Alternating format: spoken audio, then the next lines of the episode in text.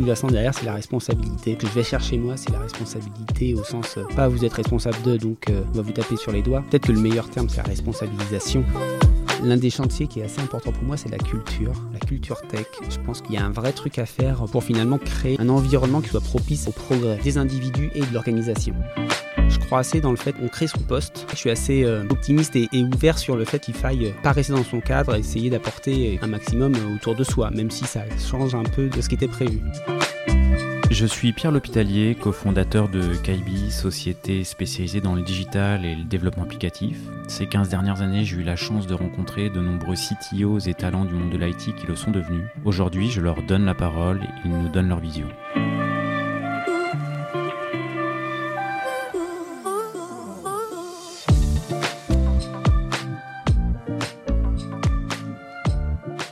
Eh bien, euh, aujourd'hui, je suis en compagnie de Sonny Tricoire, qui est le CTO de Agrégio. Solution. Agrégio Solution. Euh, voilà, merci euh, Sony d'avoir accepté, euh, d'avoir accepté l'invitation. Eh bien, de rien, Pierre, ça me fait vraiment plaisir de, de pouvoir partager avec toi un petit moment là. Ça fait, ouais, ça faisait un petit moment qu'on essayait de, qu'on essayait de savoir. Euh, J'en profite pour faire. euh, Il y a une personne qui nous a mis en contact euh, il y a quelques mois, qui s'appelle Michael Messina, à qui je fais un, un petit coucou, une Salut Mickaël. une petite, une petite dédicace, et euh, et puis bah ça, ça donne le, le go et le feu du podcast. Est-ce que Sony, tu peux bah, te présenter rapidement et, et présenter quelques-uns de tes des tournants majeurs de, bah, de ta carrière de ma longue carrière. Donc j'ai bah, j'ai j'ai 44 ans, euh, je suis dans la tech depuis, euh, depuis que j'ai commencé à travailler, donc euh, un peu plus de 20 ans maintenant. Et j'ai commencé dans la prestation de service et puis assez rapidement j'ai voulu avoir un peu plus de, de longueur de vue dans, les, dans les projets auxquels je participais et pas m'arrêter à une mission de 3 mois, 1 an, etc. Du coup j'ai rejoint JC2Co. Et puis j'y ai passé une bonne partie de ma carrière parce que jusqu'à maintenant, j'ai passé 12 ans et demi. Et puis j'ai basculé euh, en 2019 chez Mano Mano, en pleine juste avant le Covid. Et puis euh, quelques, quelques années plus tard, euh, j'ai rejoint Agrégio Solutions, là où je suis maintenant, donc en tant que CTO. Ok, donc ça c'était une présentation, euh, la présentation express. Ouais. Tu, tu, tu disais, enfin l'un des premiers tournants, l'impression que Deco, tu avais vraiment envie de t'inscrire dans le temps long. C'était un objectif? C'était conscient? Ouais, c'était conscient, c'est ce qui m'avait un peu frustré dans mes, euh, premières missions en tant que prestataire. C'est-à-dire qu'on rejoint une, une société pour euh, six, mois de, six mois de développement, six mois de participer à un projet, puis ensuite on passe à une autre, euh, soit parce que le projet euh, se termine, soit parce qu'il y a des hors coupes budgétaires ou pas, mais voilà, euh, la, vie fait que. Et euh, bah, finalement, on en enchaîne une, deux, trois, et puis on se dit, ah, mais. euh, Comment c'était avant, euh, comment c'était dans la mission précédente, une, fois euh, un an, un an et demi après. Euh, et c'est frustrant, pour moi c'était frustrant de ne pas voir la suite des, euh, des choses. Donc j'ai- cherché assez rapidement finalement à, à rejoindre un client final, comme on, dit, euh, comme on disait à l'époque. Dans le jargon. Dans le jargon, exactement. Et, euh, et donc ouais, j'ai postulé chez JC2Co.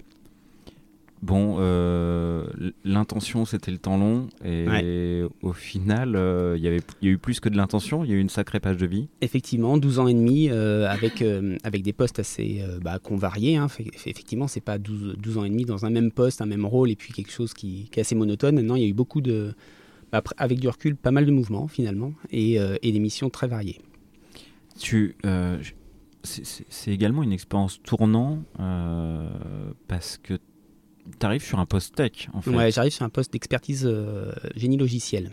Donc avec euh, bon, euh, de l'architecture euh, un petit peu, des, des frameworks de développement, de l'accompagnement des équipes, tout ce qui est gestion de... alors à l'époque, on parlait de subversion, CVS, etc. C'était pas encore euh, la, la Ah. grande histoire de Git, mais euh, voilà, donc tout cet accompagnement-là.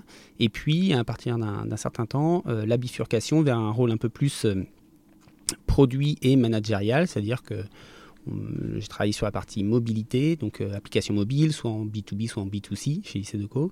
Et puis des produits aussi interactifs. Donc là, c'est encore une autre, une autre dimension dans mon parcours chez IC2Co avec des écrans interactifs, des produits, euh, des services numériques pour les, euh, pour les citoyens. Alors je pense qu'il y, a- il y a des applications sur lesquelles tu as, bossé qui, qui vont parler à beaucoup de monde. Ouais, euh, un, un des gros sujets que, que j'ai pu adresser, ça a été euh, Vélib version 2, donc tout le service des vélos en libre service fourni par JC. Donc il y avait la mairie de Paris au départ avec la marque Vélib, que j'aurais peut-être pas dû citer comme ça. Et, finalement, bah, la déclinaison des, des, vélos en libre service dans une deuxième version, parce que la première était datée de 2006. On a fait une deuxième à partir de, 2017, je crois qu'on a commencé les, travaux, pour bah, finalement intégrer toutes les révolutions technologiques qu'il y a pu y avoir pendant cette dizaine d'années.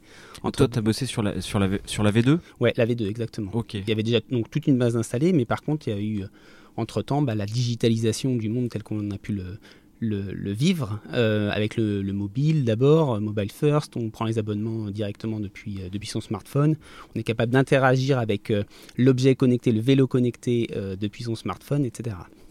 Ça, c'était les. Il y avait d'autres enjeux, d'autres, euh, d'autres évolutions euh, que, qu'il y a bah, eu en 10 ans en fait Alors il y avait les, les évolutions euh, physiques sur le vélo, à savoir le vélo à assistance électrique, la géolocalisation, etc. etc. Ouais. Il y a quand même pas mal de choses. Et ça, c'était des choses à intégrer également Exactement, dans, les, dans le produit. Mm. Dans les applis. Et donc là, sur ces applis-là, t'as plus la casquette euh, expertise technique, c'est à ce moment-là que tu bascules Ouais, à ce moment-là, j'ai déjà une, une, une, casquette de management et, euh, et gestion d'équipe. Donc il y avait plusieurs équipes qui travaillaient, qui œuvraient euh, à sortir cette nouvelle version du système de vélo en libre service. Et il y a déjà une, quarantaine de personnes. Et c'était une volonté, ça a été un hasard de vie, ça a été euh, T'as levé le doigt Non, c'était pas, une volonté, pas une volonté, je dirais que c'était entre le, le, hasard de vie et en même temps, je suis assez, euh, je crois assez dans le fait qu'on crée son poste. Euh, c'est pas que des injonctions qui nous poussent à faire quelque chose euh, qu'on ne voudrait pas vraiment. donc je, pense que j'avais une certaine, une certaine appétence par rapport à ça et auparavant j'ai eu des, des, missions et des responsabilités qui avaient sûrement justifié d'une certaine capacité à prendre en charge des, des projets de plus grande envergure. Euh, et puis il y avait aussi la volonté personnelle de, de se dire bah ouais c'est un, un, beau challenge, pourquoi pas se lancer là-dedans aussi. On crée son poste. Ouais, je, je suis assez euh, fervent défenseur de cette, euh, cette approche-là. les postes. J'aime bien aussi. Ouais. je trouve que les postes, ils, commencent avec un cadre. Effectivement, on, cadre, on cadre un poste pour, pour le proposer à quelqu'un, pour décrire une, une offre d'emploi. mais entre un cadrage à un instant T et puis et puis le, tempérament de la personne, ses compétences, ses skills, sa volonté et le contexte dans lequel elle va tomber, donc l'organisation, là aussi qui va évoluer dans le temps, les projets auxquels la personne va être confrontée, bah finalement ça ouvre quand même un champ de possibilités qui est assez, assez énorme. Euh, et, tout ça, je pense, en en adressant le point ou en, tout cas en favorisant euh, l'épanouissement des compétences en particulier. C'est-à-dire que quelqu'un qui est bon quelque part, bah, s'il a un environnement dans lequel il va pouvoir le mettre en avant, ça va, ça va vraiment euh, créer des, belles choses. Euh, a contrario, s'il a des compétences et qu'on le cadre trop, bah, on, et que ce n'est pas exactement dans le cadre des compétences, on n'en profitera pas, ni, les, ni la personne, ni l'entreprise. Donc c'est pour ça que je suis assez, assez plutôt optimiste et, ouvert sur le fait qu'il faille pas rester dans son cadre, essayer d'apporter, quand on s'y sent bien en tout cas, un maximum autour de soi, même si ça change un peu de, de ce qui était prévu. Donc toi, c'est quelque chose que tu t'appliques à toi, mais est-ce que c'est quelque chose que, qui est un attendu euh, dans les personnes de, qui, composent tes équipes, ou les gens que tu recrutes, ou les... C'est quelque chose que le dépassement de poste, euh, dépasser aller un peu casser les ouais casser les, bonbons des, des, voisins euh, je pense que je me l'applique à moi. Alors on pourrait me le reprocher aussi parce que c'est pas toujours, faut savoir, bah, faut savoir le faire, euh, sans, sans, dire que euh, c'est si complexe que ça, mais faut, faut, se, voilà, faut avoir un peu de, un peu de finesse et, se sentir capable, capable de. Mais au-delà de ça, je pense que l'environnement dans lequel tu, tu places la personne, euh, oui, en fonction de la façon dont tu vas lui présenter les choses, tu vas aussi, et moi je vais, je vais, je vais essayer de le faire comme ça, en tout cas, de, de le pousser à ne pas rester cloisonné à un un périmètre bien défini et, dire bah, si, si, tu sens que tu as des, des, grosses questions sur tel ou tel sujet, n'hésite pas à, prendre le temps d'en parler, à, essayer de poser plus de questions qui vont t'amener euh, les réponses que tu n'as pas. Et peut-être que ça va soulever des idées chez les autres, etc. Donc je suis assez favorable à avoir des, euh, des postes, euh, des cadres de postes un peu flous pour justement permettre, et des rôles un peu flous finalement, pour, pour justement permettre cette, ce petit dépassement. Alors sans non plus dire faites ce que vous voulez, et puis vous verrez bien que, ce, qui, va, ce qui va se passer. Donc on cadre un peu les choses, mais on favorise le, le, flou des, des limites. Les flous du cadre. Donc le cadre a des limites, mais volontairement avec une, petite géométrie, avec, un petit espace vectoriel, quoi. Exactement, ouais. Ok, ok, ok. Et euh, bon, donc c'est ainsi que chez Deco, dépassement de poste, lever les doigts, les euh, gratter un petit peu. Gratter un petit peu avec, euh, avec du recul, le sentiment d'avoir essayé de faire pas mal bouger les lignes parce que c'était c'était les moments où on parlait d'agilité, les moments où on parlait du cloud, les moments où on parlait du, du DevOps et et, moi, j'ai tendance à essayer de, gratter là où euh, je suis pas à l'aise avec euh, quand, je sens qu'il y a des. Je suis assez conceptuel comme, comme gars, je pense. Et quand, et quand je sens qu'il y a des incohérences dans la conceptualisation de, de ce que moi je, je lis des, des, organisations, des processus, etc., ben, j'ai envie de gratter. Et euh, pour généralement simplifier, vraiment comprendre le pourquoi et, et trouver la, les solutions ou adapter les process par rapport à un pourquoi plus clair dans ma tête. Donc euh, beaucoup gratter, beaucoup challenger sur euh, l'existant et ce qu'on pourrait pas faire différemment, euh, proposer d'autres choses, etc. Et les résultats, enfin voilà, là où tu as gratté, qu'est-ce que qu'est-ce que tu as fait évoluer? Quelles sont les choses sur lesquelles tu as, as, pu impulser des, bah, des choses qui, qui, sont sorties du cadre. Hein, qui sont sorties du cadre. Alors, euh, si, on écoute mes collègues de l'époque, je pense qu'il y en aurait pas mal. Euh, les, choses que j'ai notées moi. Ils, diraient quoi, les collègues Eh ben, euh, faudrait leur demander. Il y, y, aura, je pense, un peu de positif. Il y aura sûrement aussi du négatif. Moi, les choses que je, moi, je suis très très content d'avoir pu expérimenter tout plein de choses chez Isedoco. On m'a laissé cette autonomie-là finalement parce que c'est aussi une, force de, la boîte, c'est que j'ai réussi, je considère avoir réussi à pouvoir expérimenter un grand nombre de choses. Euh, et euh, dans, je vais en citer quelques-unes. Qu'est-ce qu'on a On a fait du, no-ops, alors pas de prod, euh, pas, d'équipe de prod, pardon. Du no-ops Ouais. pas d'équipe de prod, ça veut dire que ce sont les développeurs qui, faisaient, qui faisaient la prod. Depuis l'infra au déploiement, le code, ouais. Donc on, des DevOps. Euh, bah, encore plus loin que ça. Encore plus loin, ouais, effectivement. Euh, l'agilité, commencer à faire du, sprint, euh, un peu de Scrum. Alors c'est pas forcément très. alors juste, je rebondis quand même. no ops, enfin vraiment pas de. Vraiment pas d'équipe de prod. Pas d'équipe de prod. C'est pas quelque chose qu'on entend fréquemment. C'est pas fréquent. des murs, des. Enfin, ton feedback, euh, ton retour d'expérience sur, euh, ça? On avait la, hum, la, possibilité de le faire. C'est-à-dire que sur, euh, sur le périmètre sur lequel je l'ai fait, ce n'était pas des services à haute criticité. du coup, très frugal, ça ne coûte pas grand-chose. C'est plutôt hyper efficace parce que c'est simplifié, avec un, souci d'automatisation assez, poussé. Donc on, finalement, il y a pas mal d'outils qui font le job pour nous. Et euh, dans, les, euh, dans les pain points ou les difficultés principales, ben, euh, on n'avait pas, pas été jusqu'à mettre en place des astreintes nuit, nuit et, week-end, jours fériés, choses comme ça. On avait essayé d'avoir un système qui reprend sur erreur autant que faire se peut, mais il y a des limites à tout. C'est-à-dire que tant que le problème n'est pas survenu, tu peux pas mettre en place le correctif que... Fatalement. voilà. Donc il y a quand même des limites, hein, faut pas pas trop être dans le monde des bisounours. Néanmoins, euh, ça prouve qu'on peut faire quand même beaucoup de choses avec peu. Et puis à un moment, c'est le, comment est-ce qu'on on gère le risque, comment tu mesures le risque, qu'est-ce que tu es capable à accepter comme risque? Est-ce que, est que ça met vraiment en péril euh, ta plateforme, ta société, etc. Du, coup, euh, enfin, tu as commencé par ça. tu as dit, voilà, je l'ai fait sur des périmètres où il y avait une criticité qui était euh, enfin là, c'était pas un tunnel de paiement euh, du, euh, des abonnements Vélib, quoi, j'imagine. Exactement, c'était pas ça. C'est une organisation que tu n'aurais pas faite sur, et que tu ne ferais pas aujourd'hui sur, sur des systèmes justement à plus haute criticité, où l'erreur est moins possible?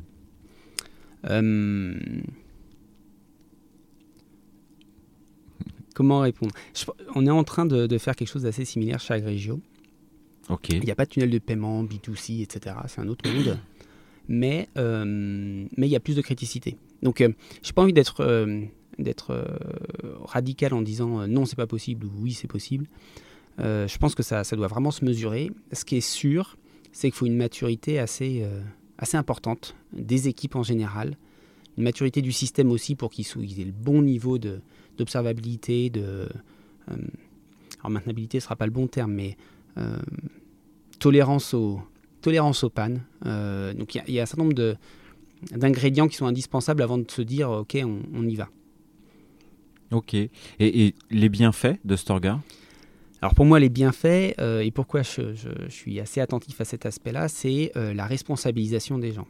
Ce que j'avais vraiment ce qui m'avait toujours un peu choqué dans le modèle euh, d'équipe de prod dédiée avec des contrats euh, différents ou des contrats. Euh, un contrat pour les équipes de prod et puis finalement un autre contrat, même moral, auprès d'équipes de dev, c'est que bah, finalement il y a des ruptures. Il y a des ruptures dans la chaîne de responsabilité.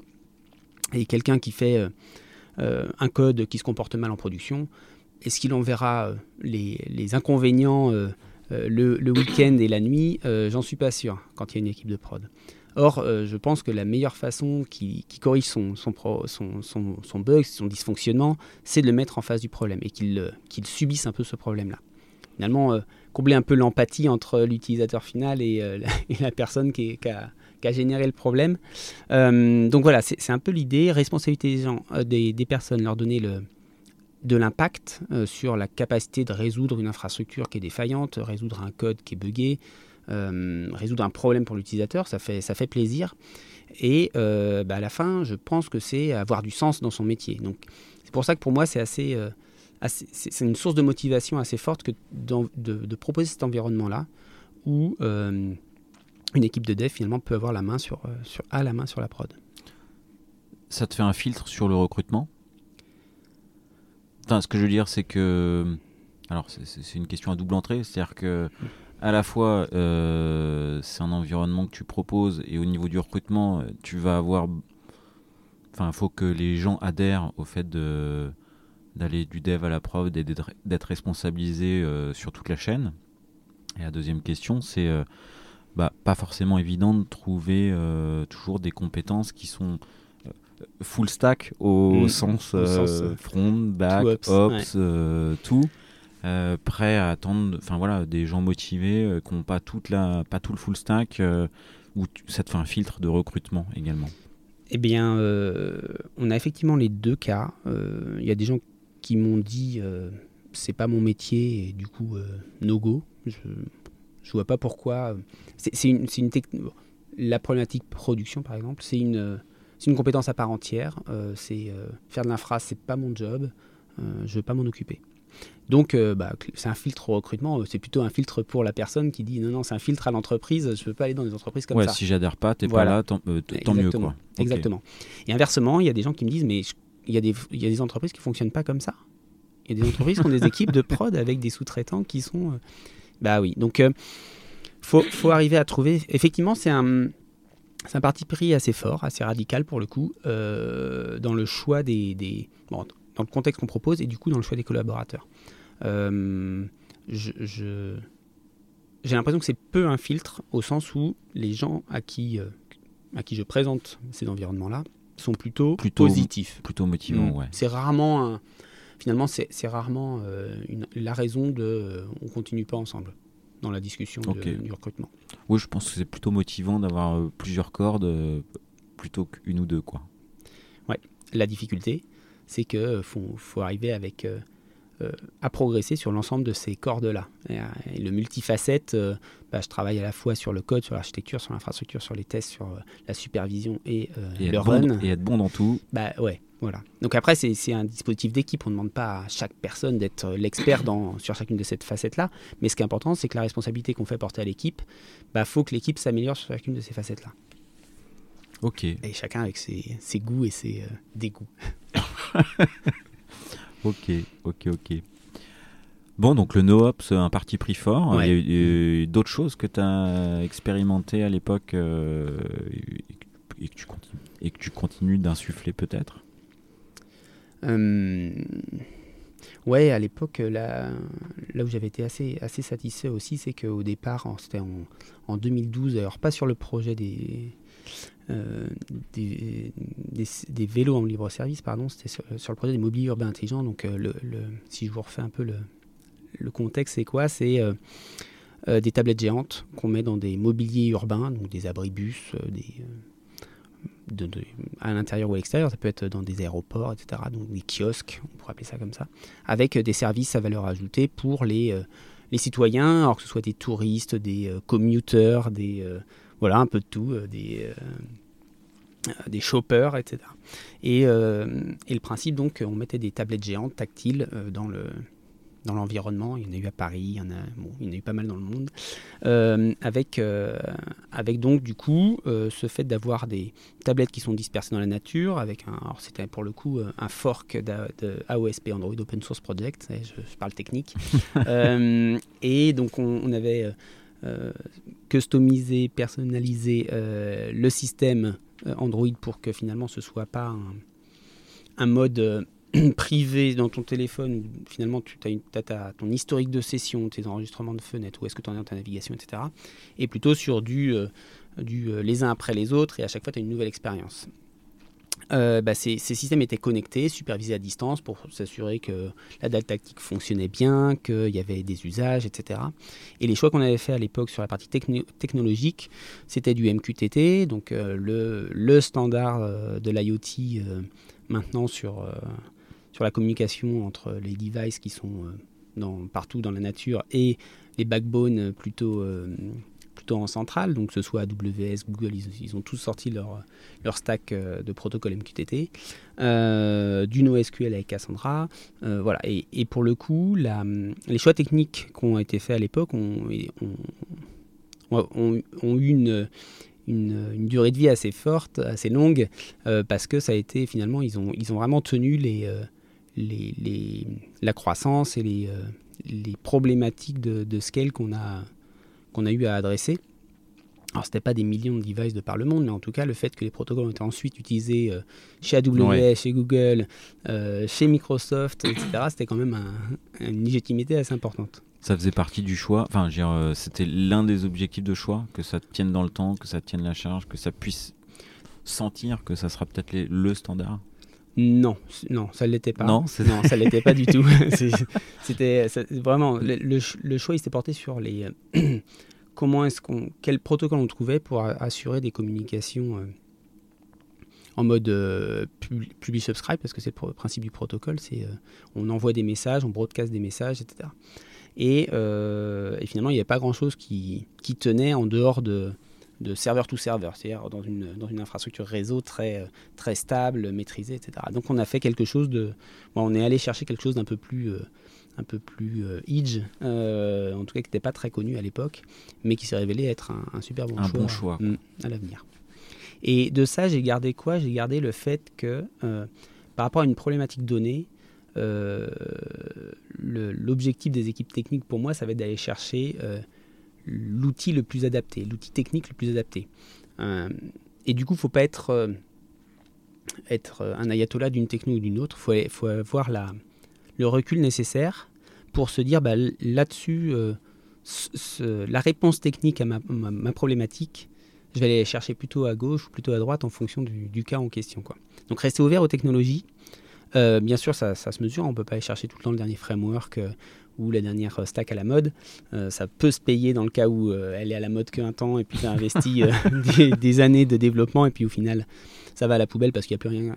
C'est plus maintenu. Tu penses à une techno particulier? Non, je vais pas citer de nom, il y en a tellement dans les, dans les nimbes de, de l'info. Non, non, ouais, je pense qu'il n'y a pas de techno à particulier à citer, mais c'est important de rester ouvert par rapport à ça et d'aller chercher son, d'aller chercher avec une, certaine conscience là, le bon outil. Le bon outil mm. au bon moment et qui sera... Euh, qui sera peut-être, parce qu'il y a toujours un risque, voilà, le plus durable.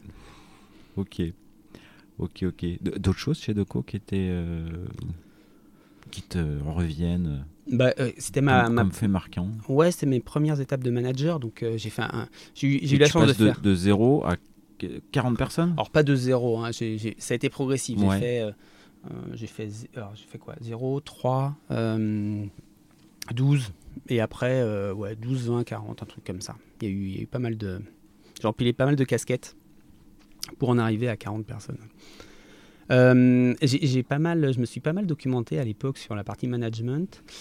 Euh, j'ai pu, tester pas mal de choses, euh, notamment un, point, un, bouquin pardon, qui m'a pas mal marqué, c'était Reinventing Organization de Frédéric Laloux, euh, avec pas mal de tips sur euh, les. euh, alors c'est pas des recettes qu'on applique, mais en tout cas des éléments de de alors pilotage, c'est pas le bon terme, euh, des, des éléments pour influencer et essayer de proposer un environnement qui soit euh, qualitatif pour les, équipes de dev. Et du coup, j'ai- pu innover, poker des petites choses inspirées de ce genre de, de bouquin. ouais. Ok, d'autres bouquins qui t'ont inspiré ou? Euh, celui-là t'a marqué Celui-là m'a marqué. mais il- ouais. C'est un, peu, euh, c'est un peu la retranscription d'un idéal. Alors, un idéal, tu ne l'atteins jamais. Mais bon, Ouais. c'est c'est un peu la retranscription pour moi d'un idéal. En tout cas, euh, c'est assez personnel hein, à la fin. Mais, euh, mais ouais, ça, ça, ça trotte dans ma tête quand même pas mal. Et la posture managériale, t'as as dit qu'elle avait été progressive. Mm. Est-ce que ta posture, ta manière de communiquer euh, évolue, a évolué euh, l'impression dont tu es perçu aussi euh, elle, a évolué en fonction de manager proximité euh, 3, 6, 12 et puis 40 Ah, ça évolue forcément, que tu le veuilles ou non d'ailleurs. Moi, j'étais plutôt à essayer de, de garder la proximité, mais finalement, fina- des fois malgré moi, bah, cette proximité, elle passe un peu. Elle passe un peu parce que tu n'es pas au quotidien avec, euh, avec les équipes. avec les 40 Avec les 40, c'est pas possible, mais euh, voilà, t'es t'es pas si proche que ça. Et, euh, le, le deuxième, le deuxième effet qui se coule, entre guillemets, c'est le fait que bah, finalement, il faut laisser aussi de la place aux managers intermédiaires. L'idée, c'est qu'eux aussi s'épanouissent dans le rôle de manager. Donc, si, tu, si tu veux, en, essayant de garder cette proximité, bah, tu viens bouffer leur espace de management à eux, c'est compliqué aussi. Donc, il faut arriver à, travailler sur plusieurs niveaux c'est pas simple. On a, on a toujours l'impression de, de- rater ou de favoriser euh, un pied plutôt que l'autre. Euh, donc il faut arriver à, à danser par rapport à ça. Ouais. Ouais, de- des, des murs tu t'es pris là-dessus ou, euh, ou des prises de conscience plutôt rapides finalement? Euh, j'ai j'ai pas souvenir de mur. Et ça n'a pas été une fulgurance non plus, tu vois. Peut-être que le mur aurait aidé à faire, les- à faire aller les choses plus vite. Euh, non, finalement, euh, finalement, faudrait demander, ouais, Faudrait demander aux équipes. faudrait demander aux équipes. Mais moi, je l'ai vécu de manière assez, assez lissée, euh, toutes ces transitions. Euh, et puis, le temps fait que tu, t'es, euh, tu découvres d'autres facettes, tu mûris par rapport à ça. Au début, tu découvres euh, ne serait-ce que le management, donc tu ne te poses pas 36 000 questions, tu essayes de, faire évoluer un groupe. Et puis ensuite, euh, tu sais faire évoluer un groupe, et puis tu vas prendre conscience de euh, tes stakeholders. Tu vas avoir un deuxième groupe, tu vas avoir un management intermédiaire. Et c'est chaque étape que tu, commences à maîtriser, que tu dis ah bah là, je je vais prendre un peu de recul, je vais essayer d'adresser cette problématique, et puis tu en découvres d'autres au fur et à mesure que. Le fait que ça se lisse dans le temps euh, en quelques années, ça, ça a bien aidé. Quoi. Ah oui, oui, oui, clairement, oui. Et euh, bah alors qu'est-ce qui se passe au bout de 12 ans? Eh ben, au bout de 12 ans et demi, euh, au bout de 12 ans et demi, je sais pas, j'ai euh, j'ai le sentiment d'avoir fait un peu le, le tour des problématiques auxquelles je voulais être confronté chez Sudoku. Il y en avait beaucoup plus, mais, mais c'était après mon, mon choix, mon choix perso.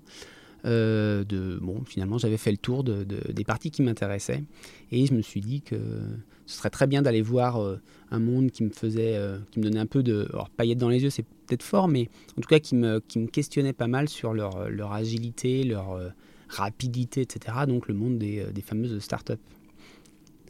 Et du coup, euh, je, re- je Et du coup, rejoins. ça tombe bien. Ça tombe bien. euh, je rejoins donc euh, Mano Mano en mars 2019.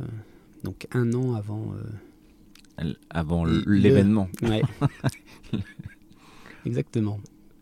Et, euh, et, et alors, cette expérience? Et bah, euh, bah, la rapidité, l'agilité, j'en ai, j'en ai vu beaucoup. Effectivement, j'arrive dans une, dans une structure technique de, de 90 personnes. euh, et puis grosse Ah, en croissance. 2019, c'est Ouais. 90 personnes Ouais, déjà, Mano ouais. Mano Mm, à la tech. Ok. Avec, Mais un an plus tard, c'est déjà 200, quoi. Ouais, j'ai plus. Oui, c'est assez rapide. Effectivement, c'est assez rapide. moi, quand j'arrive, ils venaient d'ouvrir leurs locaux à Barcelone. trois ou quatre mois après, c'était à Bordeaux. Donc voilà, ça a grosse croissance, du recrutement à fond de balle. Euh, avec toutes les difficultés que ça, implique, hein, parce qu'il faut arriver à, à, dresser le changement, les changements d'orga. En même temps, il y a du delivery. Hein, euh, euh, il y a des attentes fortes en termes d'objectifs de, de, delivery. Et je prends en charge les équipes qui sont responsables du, tunnel d'achat. Ah, critique. ça peut être critique. C'est critique. C'est très clairement critique. Donc, ouais donc voilà, beaucoup de. Bah, gérer le scale, c'est de l'organisation, essayer de mettre de la, structuration dans tout ça. Donc euh, il y a à la fois de l'architecture, parce qu'il faut penser avec les, fameuses lois de, de Conway, son inversé, euh, Team Topology, etc. Voilà, il y, a, tout un ensemble de, euh, de choses à regarder quand tu, quand tu fais croître tes équipes. avec l'objectif pour moi qui était assez fort, qui était de leur donner toujours le, le, bon périmètre de responsabilité pour que ça fasse quelque chose de consistant et qu'ils aient euh, cette, euh, cette euh, possibilité d'apporter leur valeur sur leur périmètre tout en étant interconnecté avec les autres parce que tu n'es pas indépendant, hein, tu n'as pas, pas, une équipe qui, qui s'occupe de, de, toute la totalité du tunnel d'achat, en tout cas pas plus à cette taille-là, parce que ça, ça, a pu être le cas avant. Et il euh, ben faut, faut, malgré la croissance, malgré les nouvelles équipes, bah, arriver à conserver cette, une architecture qui soit euh, mappable, euh, qui puisse être mappé sur, euh, sur les équipes. Sur, le reste du SI, quoi. Ok, et donc tu bon, passes pas cette fois-ci une douzaine d'années? J'y passe pas 12 ans, 12 ans et demi. J'y passe deux ans et demi, et puis, puis finalement, suite à une, un problème de communication, on va dire ça comme ça, bah, finalement, je, je préfère, je préfère aller, aller vers d'autres aventures. Ok, ok, ok. Et ça nous amène à l'aventure d'aujourd'hui. Ouais, Agrégio Solutions. Alors, ça parle pas tout le monde Agrégio Solutions. Euh, et pourtant, euh, je pense que quand tu vas décrire le métier, ça va parler à, à tout le monde. Euh, Peut-être un peu plus. Faut pouvoir, faut pouvoir le vulgariser malgré tout. Ça fait, c'est quoi Agrégio Solutions? Alors, Agrégio Solutions, d'abord, c'est une filiale du groupe EDF qui qui travaille à euh, deux, deux, choses, on va dire, assez importantes dans le, dans le système électrique français. Euh, la première, c'est la, la, valorisation de l'électricité d'origine renouvelable. Donc là, je vous parle de parc solaire, parc éolien. pardon, parc solaire. Si, parc solaire, parc éolien. je je m'étais en mes pinceaux. Ça m'arrive des fois. Donc c'est bon, c'est les bons. donc voilà, quand on, quand on crée de l'électricité à partir de ces, de ces parcs-là et qu'on l'injecte dans le réseau, et eh ben, il y a un certain nombre de, de choses à, s'assurer pour que le réseau euh, tienne bien. C'est la première chose. Oui. Agrégio produit ou fait en sorte de valoriser cette production, la production qui, est, faite par des tiers on fait, on fait effectivement que euh, la partie valorisation faite par des tiers. Donc nos clients ont les parcs euh, solaires, éoliens, etc. Ils passent par nous pour bah, vendre au bon prix cette production d'électricité et s'assurer auprès du régulateur français, donc qui est RTE, Réseau de transport d'électricité, que le réseau est bien à l'équilibre. Euh, l'équilibre, c'est qu'il y a une continuité ou une égalité en continu entre la demande de consommation et la production qu'on va mettre en face. S'il n'est pas à l'équilibre, il se passe quoi? Ben, Il se place des, ce qu'on appelle les blackouts ou les délestages ou les choses comme ça. Donc le, réseau s'écroule. Des choses qu'on n'aime pas bien. Des choses qu'on n'aime pas. Qui nous arrivent euh, finalement euh, euh, je ne vais pas dire jamais, mais quasiment jamais en France, alors que dans d'autres pays, qui ont des réseaux électriques instables, on a des coupures d'électricité plusieurs fois par jour. Et, pas une minute. Hein. ouais, ouais. Que, donc on n'a pas trop conscience de ça en France, euh, en Europe, etc. Parce que finalement, on, a un réseau électrique qui est hyper abouti. Il n'empêche que, donc il y a plein d'acteurs sur le, sur le marché euh, qui contribuent à l'équilibre de ce réseau, et le tout piloté par RTE. Ok, donc vous, vous l'idée c'est d'être en communication avec tous les producteurs d'énergie euh, renouvelable, enfin une, partie ou tous, enfin une grosse partie. Tous ceux qui veulent, en tout cas on a une, partie pour l'instant. Et assurer la vente euh, de marché. Euh, pour leur compte. Ok, mm. ok, ok. Donc ça c'est la partie production. On fait la même chose dans la partie consommation parce qu'il faut savoir que RTE des fois il est plutôt que de couper une ville parce qu'on n'a plus d'électricité en pointe, il préfère arrêter euh, on va dire, un, industriel qui l'a accepté, etc. Donc on valorise aussi des capacités d'arrêt de, consommation donc de très grosse consommation. Hein, c'est pas c'est pas un chauffe-eau chez vous, mais ça aussi c'est de la valeur sur le marché. Et nous on fait cette donc la valorisation et, finalement derrière la valorisation il y a aussi toute la partie pilotage. Parce qu'une fois qu'on a valorisé, il faut piloter pour qu'on atteigne le, l'équilibre. Bah, l'équilibre, oui, par rapport à ce qu'on s'est, ce s'est donné comme objectif, ce qu'on a vendu au marché.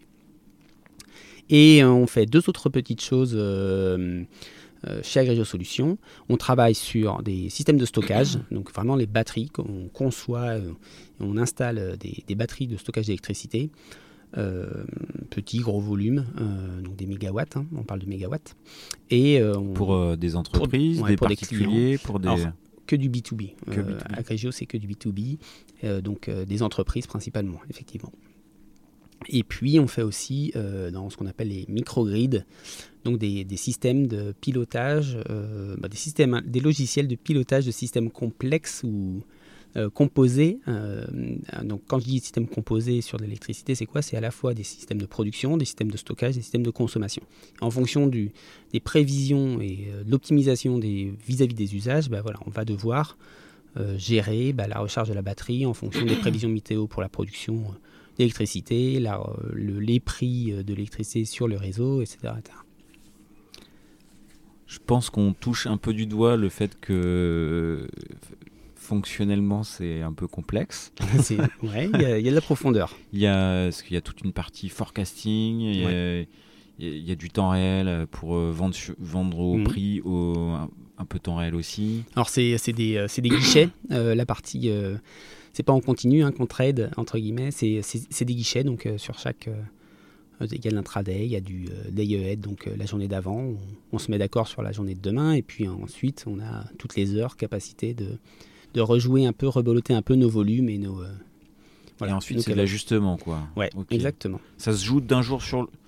Il y a des l'essentiel du marché à une semaine ou à une semaine, je sais pas, je crois pas forcément, mais il y, a, euh, il y a plus tôt, en temporalité, on fait de l'annuel et choses, choses comme ça. D'accord. Et après, euh, et après il y a du, en plus précis, il y a du day il y a de l'intraday. Et il y a de l'intraday, mm. ok. Sur guichet. Et puis, si on veut vraiment entrer dans le temps réel, bah, il y a le pilotage des actifs en eux-mêmes et sur certains actifs, euh, on, on, opère à la, à la fréquence du réseau, donc les fameux 50 Hz. 49,992 euh, quand on est un peu euh, en, manque de en manque d'électricité de, et puis euh, un peu plus quand on est en surproduction. voilà, ça, ça, opère beaucoup plus. C'est vous qui faites la, ce pilotage-là? L'asservissement des, des, certains actifs, oui.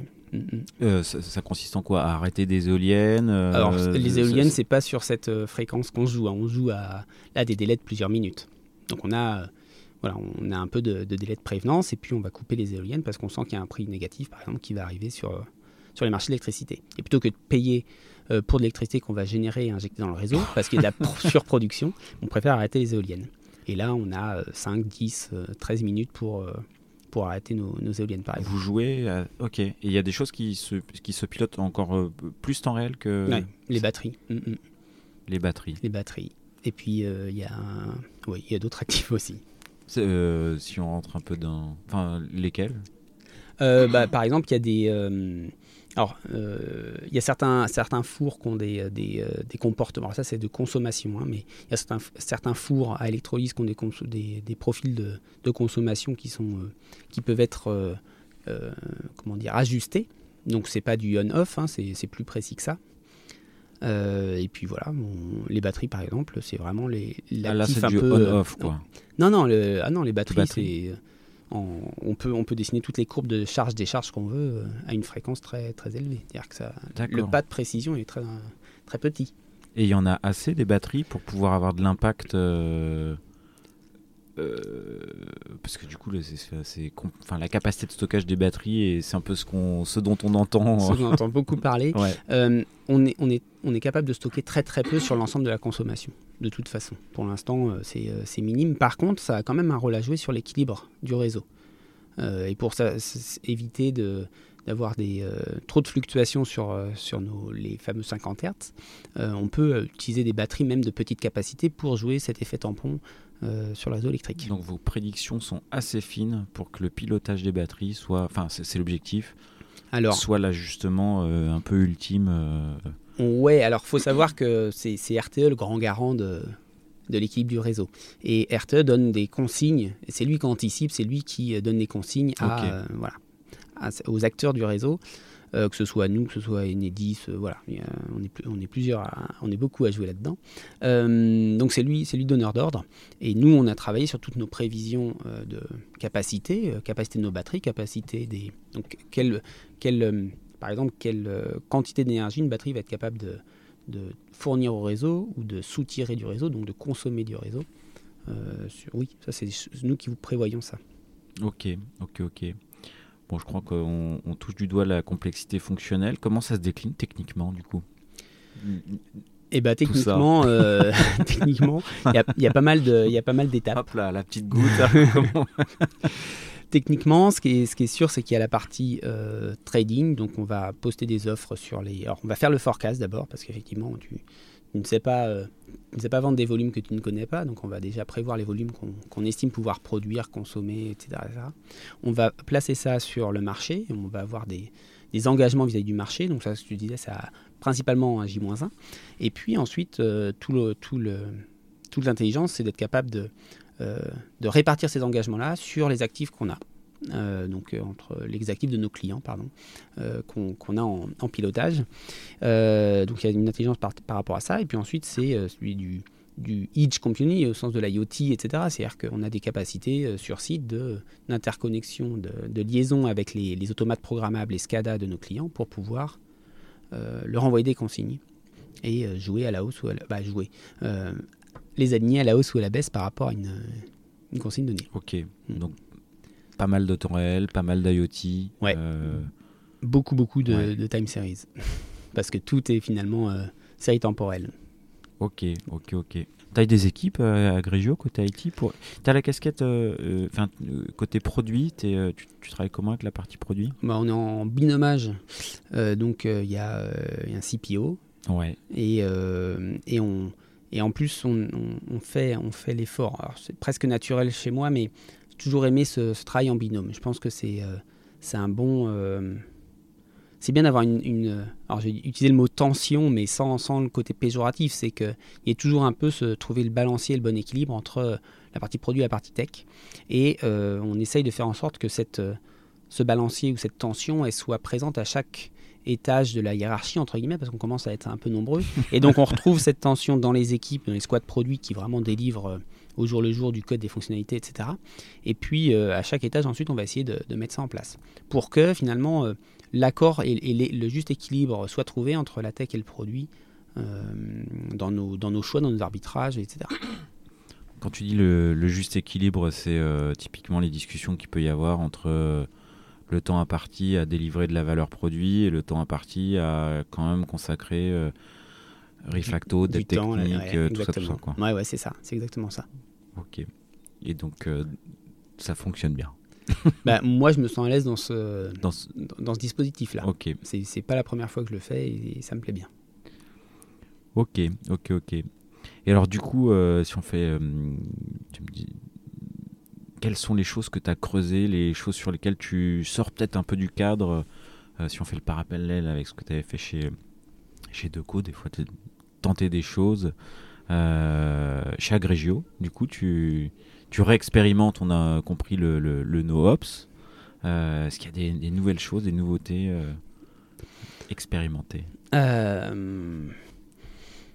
Il y, a, y, a des, y a des tentatives. Alors, je me sens moins. J'ai pas assez de recul, je dirais, pour, que, pour dire est-ce que c'est vraiment de l'expérimental, etc. Mais euh, donc, euh, ouais, Ubility to alors l'équivalent du NoOps. Alors, je sais pas si on peut dire que c'est l'équivalent, mais en tout cas, ça, s'y rapproche dans l'état d'esprit. Donc, euh, ça, effectivement, c'est quelque chose qu'on met en place.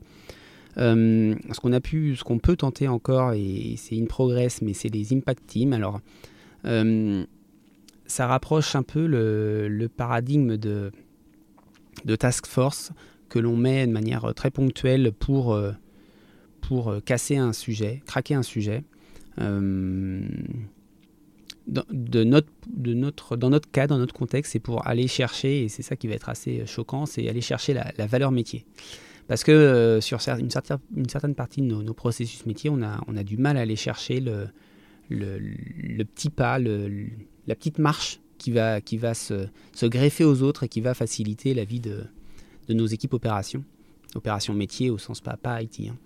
Et, et aller remettre, bah, mettre en place les impact teams, ça avait pour objectif de euh, focuser exclusivement sur la valeur, euh, la valeur métier, et presque en mettant de côté la, belle tech euh, qu'on pourrait, pourrait valoriser et, voilà, mettre sur un pédestal dans d'autres, cas. Là, on dit, bah, si c'est du low-code, voire si c'est moins que ça, on peut essayer, à la limite, tant que ça apporte de la valeur aux équipes.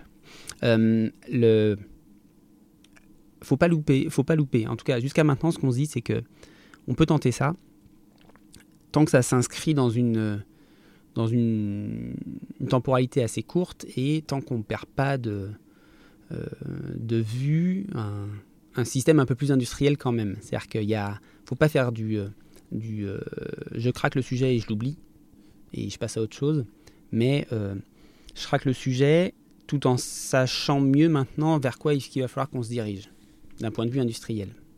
Donc plus de dev, euh, plus, euh, je sais pas moi, des, plus de sécurité dans les données, euh, plus de, alors pas au sens c'est open bar sur Internet, hein, c'est pas ça le point, mais voilà, une, traçabilité un peu meilleure, une meilleure consistance, etc. Ok, ok, ok. Tu, tu, parlais de sécurité, c'est des, des, sujets à adresser que, tu adresses aussi ou ça sort de ton scope? Alors euh, là-dessus, on a, euh, l'avantage derrière un, grand groupe, euh, ou dedans un grand groupe. effectivement, le, groupe EDF, il a déjà des équipes spécialisées, en sécurité, et donc ils peuvent nous offrir un appui là-dessus. ce qui est sûr, c'est que le monde de l'énergie est, une cible, très intéressante de la part des hackers. Euh, à deux titres. D'une, parce qu'il y a déjà beaucoup d'argent en jeu, et de deux, c'est parce que ça peut déstabiliser aussi assez facilement euh, un État. Euh, et donc, ouais, c'est un vrai sujet. donc, on comprend à plusieurs niveaux. ça fait partie de mes, prérogatives pour l'instant. Et, et, donc, on essaye de l'adresser comme il faut à notre niveau. Et en même temps, bah, on a quand même le, support du groupe EDF pour, pour aller nous aider à avancer sur tel ou tel sujet. Des expertises bien, bien spécifiques tu typiquement, tu peux demander à EDF de dépêcher un expert pour faire des tests, euh, enfin auditer des, des ouais, c'est vraiment, c'est vraiment le point. Mm. L'audit, euh, l'accompagnement, les, les recommandations de mise en place euh, de, de, règles de sécurité, etc. Ok, tu fais un peu de chaos engineering? C'est dans ma roadmap technique, mais assez loin. ce qu'on a commencé, c'est Zero Trust. Euh, et effectivement, le chaos engineering, ça fait partie, quand on parle de, résilience des infrastructures, euh, etc., j'aimerais que, que les, les, équipes puissent euh, toucher ça du, bout du doigt, parce que je pense, je pense qu'il y a une vraie, une vraie valeur sur la conception d'infrastructures et de plateformes résilientes quand on, quand on met en œuvre le chaos engineering. voilà, donc ça, ça, idéalement dans mon, dans mon, dans mon idéal 2024 ouais, 2028 le Ubilit Unit ça passe aussi par le le SecOps, ça passe aussi par le FinOps. Euh, et dedans, bah, tu as la résilience de ta plateforme. Tu pourrais parler facilement Chaos Engineering. Ça, ça s'intègre très bien. Attirer du faire le You Build It, You Run It euh, jusqu'aux compétences euh, FinOps et sécurité de, ben, tes équipes de dev pas Ouais, c'est l'idée. Alors, pas forcément l'expertise. l'expertise financière qui consisterait à comparer un cloud par rapport à un autre, etc. Mais en tout cas, que quand ils, ils développent une, une, fonctionnalité, ils aient conscience du coût que ça a derrière. Ils, aient une notion, alors pas forcément euh, euh, l'idée de mettre des gateways en disant bah, si ça dépasse 100 euh, euros par heure, tu, tu développes rien, mais c'est plutôt tiens, on a fait ça comme ça, ça nous coûte tant. C'est cher par rapport au reste, ou voilà, peser le, peser le poids des, workloads, des, des, designs d'architecture qui sont pas toujours parfaits ou souvent optimisables. Euh, c'est un point important pour moi. Ça, ça serait une cible euh, euh, d'orga tes équipes, prise de conscience. Ouais, prise de conscience. Bah, oui, c'est vraiment quelque chose que, que, je, que je veux faire. Et alors, comment tu lis, comment tu mets, du coup, ambitieux, mais comment tu le, les steps? C'est parce que moi, j'imagine que ça passe par des formations, éventuellement externes, qui doivent être probablement rejouées au même rythme que le turnover de tes équipes. Euh, ou, euh, ou, en tous les cas, euh, qui a un onboarding fait avec fait, c'est tout le c'est tout le défi, je vais prendre un peu de hauteur, je veux dire, c'est tout le défi des, euh, des équipes multifacettes. Que soit tu fais des équipes expertes qui sont hyper spécialisées dans le code, dans les tests, dans, le, dans les opérations, et, euh, et finalement, ça va être euh, peut-être plus simple à, à, organiser, mais tu perds, à mon sens, une partie de la, la responsabilisation et de l'impact. Soit tu... C'est vraiment un truc, le responsabiliser les ah gens, c'est un peu la, la marotte. Quoi. c'est oui, mon, mon trip un peu, ouais. et euh, soit, tu, soit tu leur donnes un, ensemble de responsabilités, et là la difficulté, ça va être comment leur faire atteindre le bon niveau d'expertise et, et, de, de, Et savoir quand aller chercher le niveau supérieur auprès de quelqu'un d'autre. Exactement. Et il ne faut pas s'interdire, au contraire. Je pense que c'est même un, vecteur qu'elle aller chercher du coaching externe euh, pour euh, du FinOps, pour des tests, pour de la supervision, pour hum, créer dans l'équipe, finalement, leur faire passer un palier et, créer de la compétence dans l'équipe. Après, le, ce que tu disais, c'est le turnover. Bah ouais, effectivement, si du jour au lendemain toute mon équipe part, bah, je suis obligé de tout reconstruire. Ouais. En même temps, si euh, s'il n'y a qu'une personne qui part tous les, euh, tous les six mois, bah, peut-être que ça va tenir et que les nouveaux arrivants vont arriver dans un environnement déjà bien cadré, assez mature dans les process pour être capable de gérer euh, du test, de l'opérationnel, du FinOps. Du et du FinOps. Ok, ok, ok. Euh, non, bah, belle ambition. J'en suis pas encore à, leur donner des objectifs de, de, costing, si tu veux, en disant, euh, de toute façon, votre, euh, votre plateforme technique ne doit pas coûter plus de temps par mois. Par contre, j'en suis pas là. Au-delà des objectifs, est-ce que tu leur donnes le visuel de que coûte bah, le consommer voilà telle appli elle a consommé tant de mm, mm, mm. tant d'AWS cette semaine ou mensuellement ou... Ouais, ouais, c'est ça. Dans, dans, les steps dont tu parlais, il y a déjà bah, bien, bien catégoriser chaque ressource AWS. Alors, on va parler AWS parce qu'on utilise beaucoup AWS. Euh, donc, il faut les, bien les taguer euh, et être capable ensuite de faire cette consolidation euh, par typologie de service managé qu'on utilise, que ce soit de la base de données, du traitement du messaging, etc. et, d'être capable de leur exposer ces données-là. Et bien sûr que c'est quelque chose d'important et indispensable si tu veux leur faire prendre conscience du truc. Sensibiliser, c'est déjà donner le report, voilà, euh, communiquer et dire euh, bon, bah là, euh, on va essayer de on va essayer de faire mieux. De faire mieux. mais, mais déjà qu'ils prennent conscience, effectivement, c'est le BABA. Et puis après, dans un deuxième temps, oui, ce, ce que, ce que, ce que j'aimerais, c'est qu'ils ils cherchent à. Ils se rendent compte des choses, des évolutions de leurs coûts, comment, pourquoi, et ensuite, dans une deuxième phase, essayer d'améliorer de, un peu ça. Ok, donc ça c'est roadmap, euh, roadmap à venir. Ouais. Euh, ajouter euh, encore des cordes à tes équipes sur la partie FinOps, éventuellement sécurité, qui a aussi engineering. Et... Mm. Ouais, totalement. Ils seront, je ne m'attends pas à ce qu'ils deviennent experts de tout ça. Euh, parce que ce sera, c'est pas leur rôle. Par contre, ils aient un, petit vernis pour essayer de craquer les premiers, les gros loups, quoi, les 80-20 finalement. Bah, les, si les 80 avec 20% de, connaissances, ils sont capables de les tacler, ce sera très bien. Et je leur demanderai pas forcément beaucoup plus, parce que le reste, euh, après, c'est l'expertise et euh, on peut avoir des équipes spécialement pour ça si besoin. Il y a d'autres chantiers qui vont animer euh, qui m'anime. Euh, l'un des chantiers qui est assez important pour moi, c'est la culture, euh, la culture tech. Je pense qu'il y, y, a un vrai truc à faire pour, pour finalement créer, créer le, un, un, environnement qui soit propice à la, au progrès. Je, vais le dire comme ça, au progrès. Alors, pas des, bah, des individus et, et du, de l'organisation. Euh, le droit à l'erreur, euh, c'est tout bête maintenant, mais euh, on n'empêche que ça, vaut le coup d'être euh, rappelé. le, fait qu'il y ait des, moments pour reposer un peu le crayon, respirer un peu plus, prendre du recul et essayer de, de ne serait-ce que de constater les choses qu'on a bien fait, mal fait et qu'est-ce qu'on veut faire différemment par la suite, c'est aussi important voilà, c'est assez ça classique. Ça se matérialise hein. comment bah, Par les rétros dans Voilà, c'est le principe des rétros, c'est aussi le principe de faire des échanges sur les choses qui ont marché et les choses qui n'ont pas marché. Et surtout, euh, il y a une grosse partie euh, liée au langage euh, en tant que manager, en tant que... voilà, l'exemplarité et le langage, c'est aussi quelque chose d'important. C'est-à-dire que si, si, à chaque fois on utilise des termes très, très durs, très forts, très piquants, lorsqu'il y a des, des situations euh, plus ou moins difficiles, ça va pas forcément aider à, à laisser, euh, à, laisser, à laisser, transparaître la, tolérance, la place au progrès, la place à l'erreur, etc. Donc euh, voilà, c'est quelque chose d'assez important, la partie langage, je pense. La partie culture tech, tu, tu, tu, tu mets d'autres choses derrière ou pas? Tu me faire dire quelque chose Non, je, je, préparais hier euh, un autre épisode qui je tournerai euh, début décembre. Et ça fait partie des, axes de réflexion de la personne que, que, je vais interviewer et qui justement se pose cette question de, de la culture tech.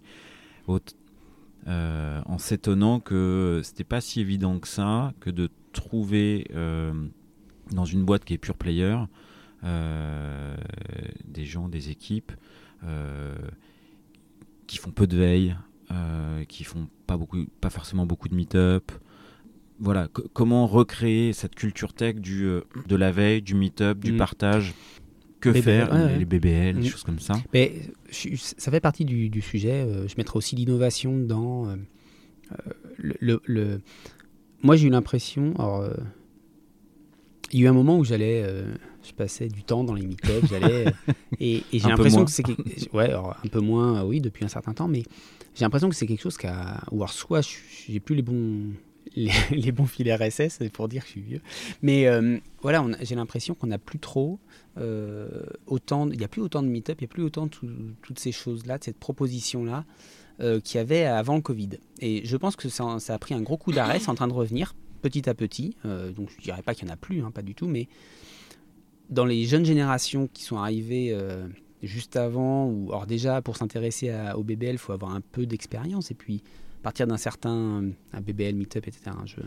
Mais euh, faut avoir un peu d'expérience et puis à partir d'un certain temps, oui, voilà, ça devient quelque chose que tu as intégré dans ton dans ton pas plan de carrière parce que c'est pas réfléchi, mais c'est euh, voilà, t'aimes, t'apprends des choses, donc tu y vas naturellement. Et j'ai l'impression que pendant la, phase Meetup, euh, bah, la phase pardon Covid, ça a eu un, gros coup d'arrêt. Les, les, les, nouveaux arrivants sur le marché n'ont pas été forcément euh, habitué à. ça. Donc ça va reprendre. Je suis pas forcément inquiet dans l'absolu, mais ouais, ça, il faut il faut un peu pousser les choses. Euh, donc ouais, c'est quelque chose qui est qui fait partie de la culture tech pour moi. Est-ce qu'il n'y a pas une, un effet jeune ou moins jeune, moins prêt à se déplacer en fait Ah bah moi clairement je suis dans ce cas-là. Il y a eu tout un temps où c'était assez simple et puis maintenant ça l'est beaucoup moins. Donc famille, distance par rapport à Paris Centre, voilà, plein de plein de on en a tous, euh, on a tous notre petit effet Covid, quoi. Ouais, ouais, ouais, un petit peu. Alors moi, je pense que c'était un peu avant l'effet Covid, mais bon. ok, ok, ok. Euh, est-ce qu'il y a d'autres choses qui te paraissent importantes, euh, t'aimerais évoquer, partager? Bah là, euh, le point, le point qui est assez assez crucial en ce moment pour moi, c'est c'est comment comment, comment amener euh, les managers dans mes équipes à, euh, être capables de, voilà, avoir cette, cette même euh, chance que j'ai pu avoir moi, c'est une zone d'expérimentation. et en même temps, c'était hyper entraînant parce que c'était dans, dans, de la construction, dans de l'innovation. Donc voilà, très enrichissante comme expérience. Et ben, J'aimerais essayer de leur créer cette même, cette même ce même environnement. Qu'ils aient eux aussi leur cadre un peu flou. Ouais, ouais bah, tu, fais bien le, tu fermes bien la boucle. Bah ouais, un peu, un peu, ça, ça fait partie de ça. Donc je. Ouais, donc euh, clairement, je suis, je suis en train de, de travailler là-dessus. Euh, on n'est pas au bout du chemin. Je ne sais pas si j'y arriverai un jour, mais au bout du chemin, j'entends parce que je pense pas qu'il y ait une finalité vraiment euh, finale à ce type de chemin. Donc il y aura toujours des, des, des, choses à, à, améliorer, mais ouais, c'est quelque chose que j'aimerais réussir à, à leur, euh, à leur, à leur fournir, à leur euh, donner. Passer, euh, passer ce témoin-là, quoi. Ouais. Ok, mm. ok, ok. Et eh ben, s'ils arrivent à la 58e minute, le message sera bien passé. Et ben, qu'ils y arrivent. et, et du coup, bah, ça, m'amène peut-être vers, les, vers les dernières questions du podcast. Est-ce que tu as un, un proverbe, des proverbes, euh, des expressions? Il y en a peut-être une que tu as déjà dite. Exactement. Mais il y en a peut-être d'autres. Euh, non, j'aime vraiment, j'aime vraiment bien You Build It, You It.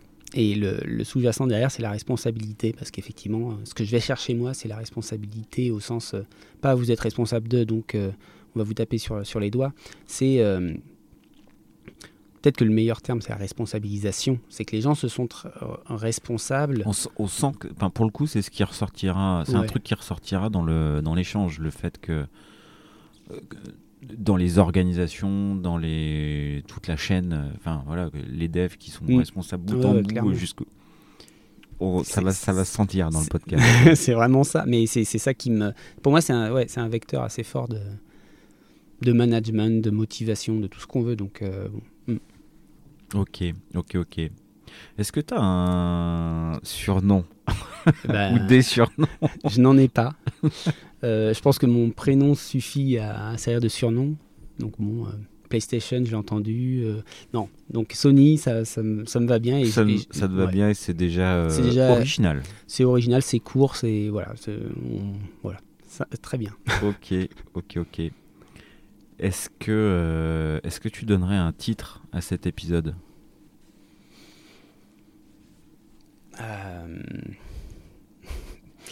Je, je- parlerais bien de responsabilisation, forcément. Euh, ouais, après donner un titre autour de la responsabilisation, je sais pas, t'as as une idée, toi, peut-être, Pierre? Euh, Je te propose un truc. Tu vois, j'ai fait un épisode avec euh, Nicolas Nallet, euh, que je crois, il me semble, hein, que j'avais, on l'avait titré L'importance du cadre. Euh, et ça pourrait être une variante, l'importance d'un cadre flou. Et je pense que dans sa manière de l'expliquer, il y avait, euh, il y avait la volonté de définir un cadre avec un espace de liberté à l'intérieur assez fort, mais malgré tout des.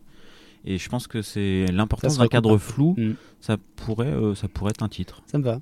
Ça te va? Ouais, Ok. j'achète. Euh, et bah ça mène peut-être une, bah ça mène, ça mène vers la dernière question. Est-ce qu'il y en aurait une que je t'aurais pas posée et que t'aimerais que je te pose? Ou terminer sur une, une, thématique, euh, une, thématique en particulier Euh, je serais assez curieux euh, de d'attraper le d'attraper le sentiment le sentiment de d'équipe. Je sais pas comment le dire. De- comment est-ce qu'on va chercher euh, comment est-ce qu'on va chercher un, un sentiment de coéquipier? Je le dis comme ça. Je, je suis pas super fan du, du terme, mais la partie, euh, on est un ensemble d'individus, on a tous nos, nos différences, nos forces, nos faiblesses, etc. Mais ensemble, on sait qu'on fait un super truc et, euh, et- et ça crée un sentiment de- D'appartenance d'appartenance, euh, mais euh, à une communauté humaine, tu vois, quelque chose de presque familial. Certains pourraient dire familial, mais voilà, cette, euh, cette partie, euh, cette partie créer ça, c'est quelque chose que j'ai pas encore, euh, j'ai pas encore craqué. J'ai l'impression qu'il y en a qui sont assez, assez doués à faire ça naturellement, euh, et d'autres non, comme bon, comme souvent. Mais mais ouais, c'est un, un sujet qui me Ça serait une autre cible. Ouais. Ça serait une cible supplémentaire. une cible supplémentaire exactement. Créer le, le sentiment de collectif, quoi. Ouais. Ok. Ouais. Euh, eh ben écoute, je te renverrai peut-être. je sais pas si je t'avais euh, le, le podcast avec Romain Serra euh, que j'ai fait, qu'on a intitulé euh, le, le collectif. Mm. Enfin, sur une notion de collectif. Peut-être quelques, Ouais, ouais, j'irai quelques, quelques réponses. bah ouais, merci beaucoup. En tous les cas, ça te fait un, un chantier de, un chantier de plus Exactement. dans les équipes. Et ben merci beaucoup pour l'échange. Et, euh, et puis bah, euh, bah pas mal de chantiers, euh, pas mal de beaux chantiers à, à venir chez Agrégio et probablement dans le temps long. Dans le temps long, exactement. Merci beaucoup, Pierre.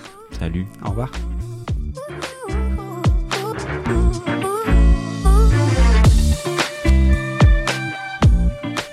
L'épisode est terminé, j'espère qu'il vous a plu et si c'est le cas, c'est le moment de prendre deux ou trois secondes de plus pour euh, deux ou trois clics. Un petit clic pour un pouce bleu euh, ou un petit clic pour un partage aux copains ou un petit clic pour vous abonner euh, et ne pas rater le prochain épisode. À très bientôt.